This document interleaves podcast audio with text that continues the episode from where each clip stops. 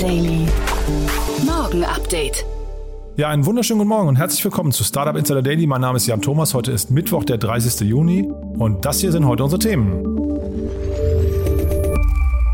Team Europe Gründer Lukas Skadowski meldet sich mit Team Global zurück. US-Richter weisen die Wettbewerbsklagen gegen Facebook ab. Bei Gorillas gibt es immer noch kleinere Probleme und Proteste. Coinbase Germany erhält eine BaFin-Lizenz und Softbank schickt seinen humanoiden Roboter Pepper in Rente. Ja, und wir wollen jetzt gar nicht so viele Worte über das Fußball verlieren. Es war natürlich ein doofes Spiel gestern Abend, äh, aber ihr wisst ja, in der Startup-Szene gehört verlieren oder verlieren können einfach zum guten Ton. Das muss man einfach können. Mund abwischen, aufstehen und beim nächsten Mal einfach wieder antreten. Von daher nicht überbewerten. Wir schauen einfach nach vorne und damit sind die Plattitüden auch schon durch. Viel wichtiger für uns, Christian Hoppe sollte eigentlich heute hier sein von der Silicon Valley Bank. Ihr wisst ja natürlich, wir haben jeden Tag hier einen Experten oder eine Expertin zu Gast, mit der wir die Investments oder Exits des Tages besprechen. Das wäre heute Christian Hoppe gewesen, aber er ist aus nachvollziehbaren Gründen leider heute nicht hier. Deswegen haben wir heute die kürzeste Sendung, die wir je aufgenommen haben. Wir haben also heute Vormittag nur die Nachrichten, kommen aber natürlich mit einer Nachmittagssendung zurück und da kommen dann Benedikt Sohns, er ist der Co-Founder und CEO von Cansativa. Das ist ein Cannabis-Startup aus Frankfurt. Die haben gerade eine Finanzierungsrunde Runde im siebenstelligen Bereich abgeschlossen und der Benedikt hat auch noch ein paar ganz coole andere Anekdoten mitgebracht. Unter anderem, warum es einen ja, 100 Mann starken Polizeieinsatz gab, als bei ihnen ein Alarm losging. Und bei uns zu Gast ist Leo Fang Tribellar. Er ist der Sales Director von Aircall und Aircall ist gerade durch äh, Goldman Sachs, da gab es eine Riesenfinanzierungsrunde letzte Woche, zu einem Unicorn geworden. Aircall, ein ziemlich spannendes Unternehmen aus Frankreich, stellen Telefonielösungen her in der Cloud und sind natürlich extrem gut verzahnt durch Integration mit den ganzen CRM-Tools wie Salesforce oder HubSpot. Also das ist ein sehr spannendes Gespräch, glaube ich, für jeden von euch, der im Vertrieb oder im Customer Support arbeitet. Von daher unbedingt mal reinhören. Diese beiden Interviews dann ab 14 Uhr. Jetzt geht's los mit den Nachrichten mit Anna Dressel und die kommen wie immer nach den Verbraucherhinweisen.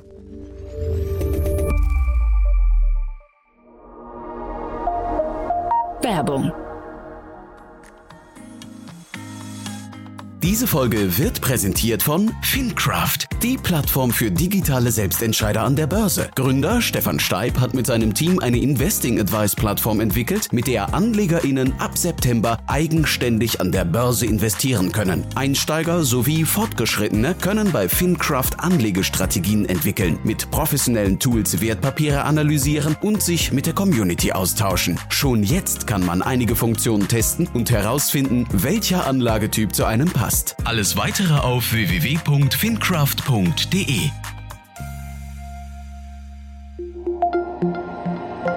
Das war die Werbung. Und jetzt geht es weiter mit Startup Insider Daily.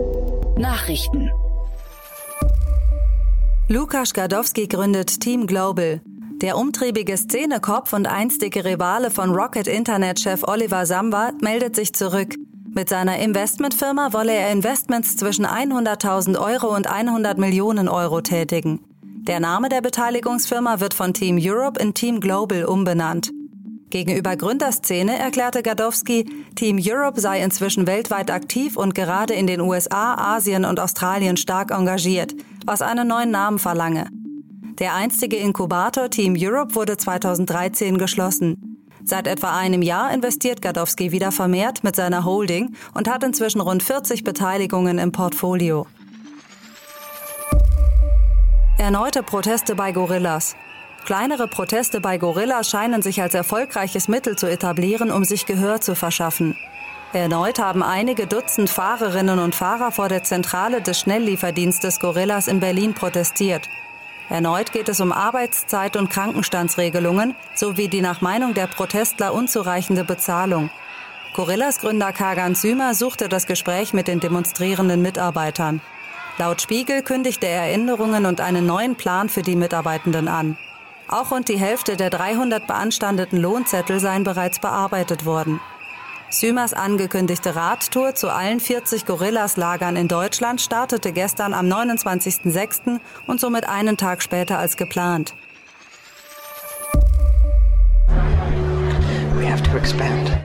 Coinbase Germany erhält BaFin-Lizenz. Als erstes deutsches Kryptounternehmen erhält Coinbase Germany eine offizielle Lizenz der BaFin.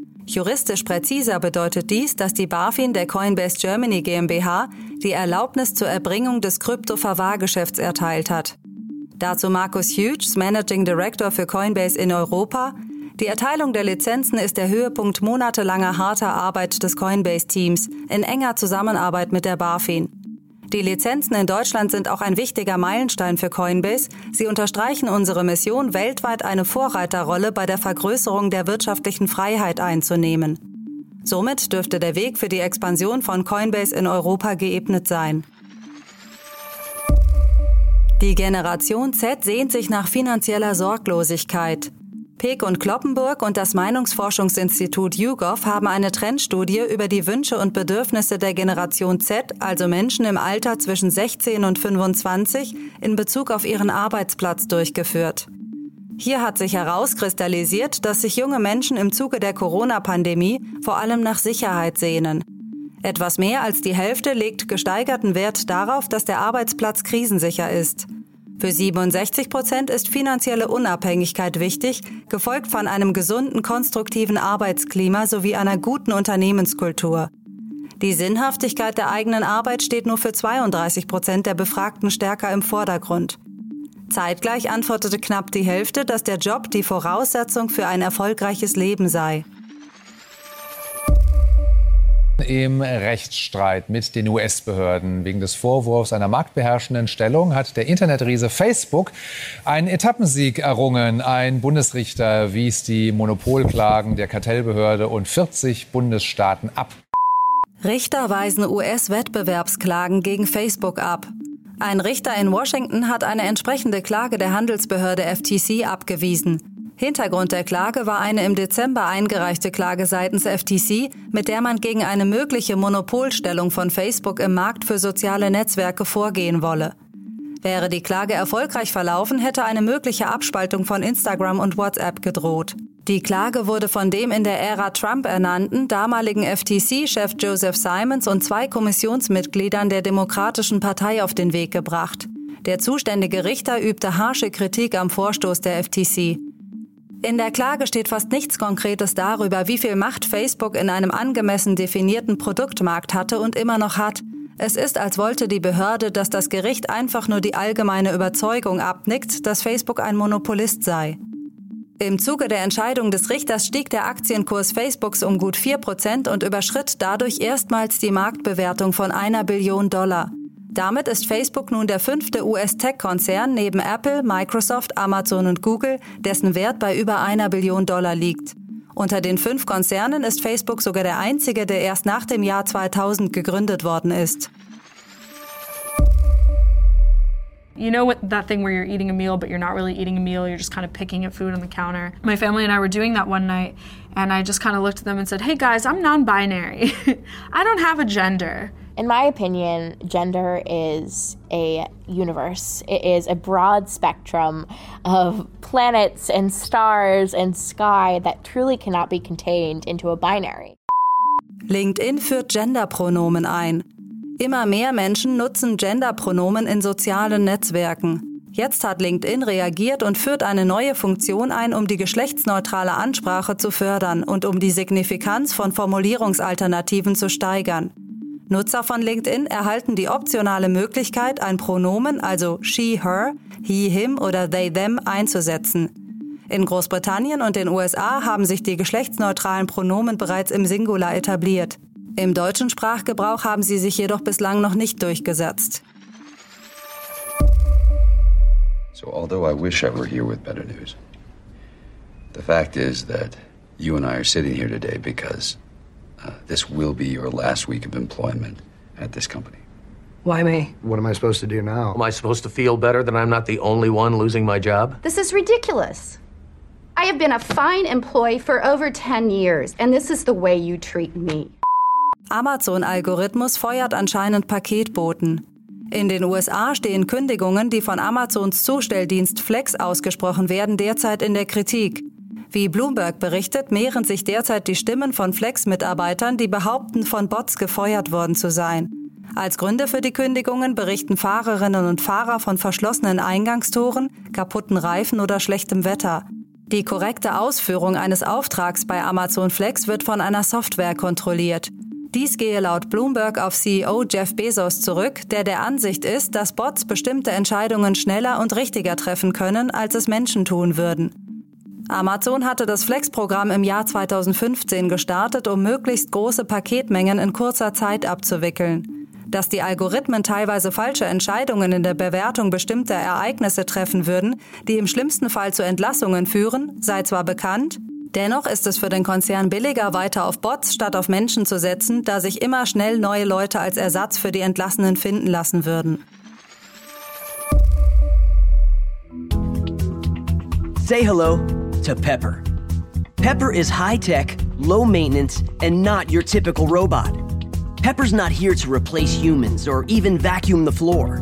Pepper is here to make people happy, help them grow, and enhance their lives. Think of it as high tech. You can high five. Awesome. Softbank verabschiedet sich von humanoidem Roboter Pepper. Berichten von Reuters zufolge strukturiert Softbank seine Robotiksparte um und stoppt dabei auch die Produktion des humanoiden Service-Roboters Pepper. Die Produktion des 1,20 Meter hohen Roboters, der über Arme, Kopf, Touchscreen und einen fahrenden Unterbau verfügt, sei schon im vergangenen Jahr pausiert worden. Eine Wiederaufnahme der Fertigung sei laut zweier Quellen zu kostspielig. Zeitgleich habe man scheinbar das Marktpotenzial überschätzt. Bislang seien nur etwa 27.000 Roboter produziert worden. Außerdem hatte sich Softbank von einem Großteil seiner Anteile an Boston Dynamics getrennt und an Hyundai verkauft.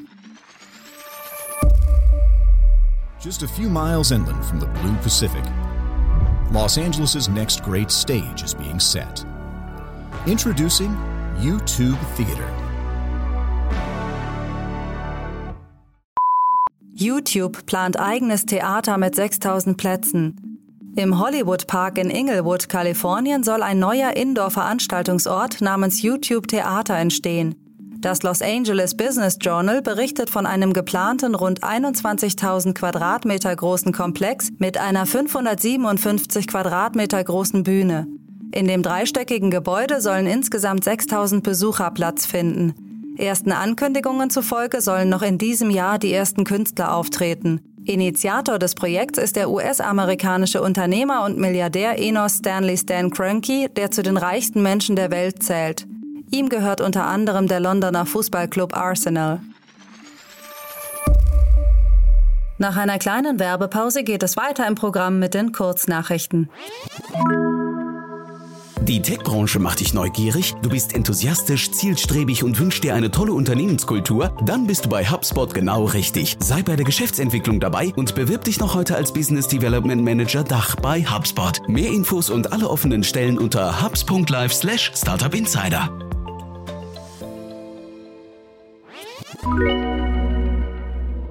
Startup Insider Daily.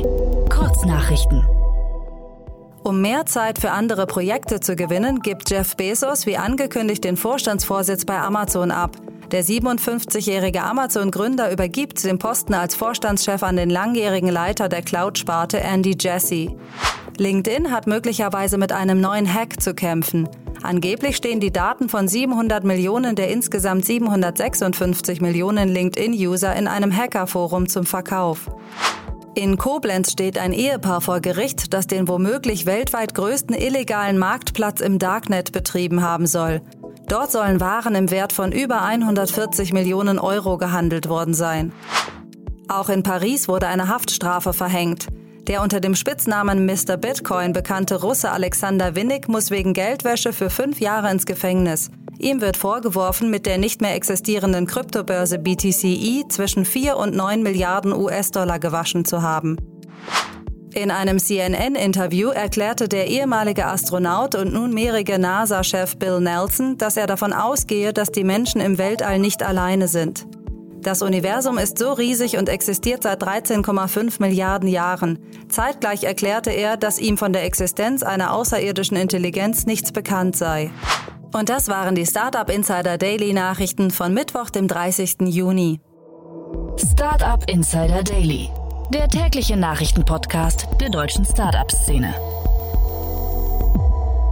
Ja, das war schon für heute. Damit sind wir durch für heute Vormittag. Morgen im Rahmen der Reihe Investments und Exits ist zu Gast Olaf Jacobi von Capnemic. Also auch wieder mal ein besonderer Gast. Da freue ich mich sehr drauf. Ihr kennt ja wahrscheinlich Olaf, der hat ja eine spannende Vita, ist lange in der Szene unterwegs. Von daher, ich freue mich sehr auf das Gespräch. Und ich freue mich natürlich, wenn ihr nachher wieder einschaltet. Um 14 Uhr geht's weiter. Dann, wie gesagt, mit Benedikt Sohns, Co-Founder und CEO von Cansativa, dem Cannabis-Startup aus Frankfurt, und Leo Fang Tribellar von Aircall. Zwei sehr coole Gespräche. Bis nachher dann um 14 Uhr geht's weiter. Ciao, ciao.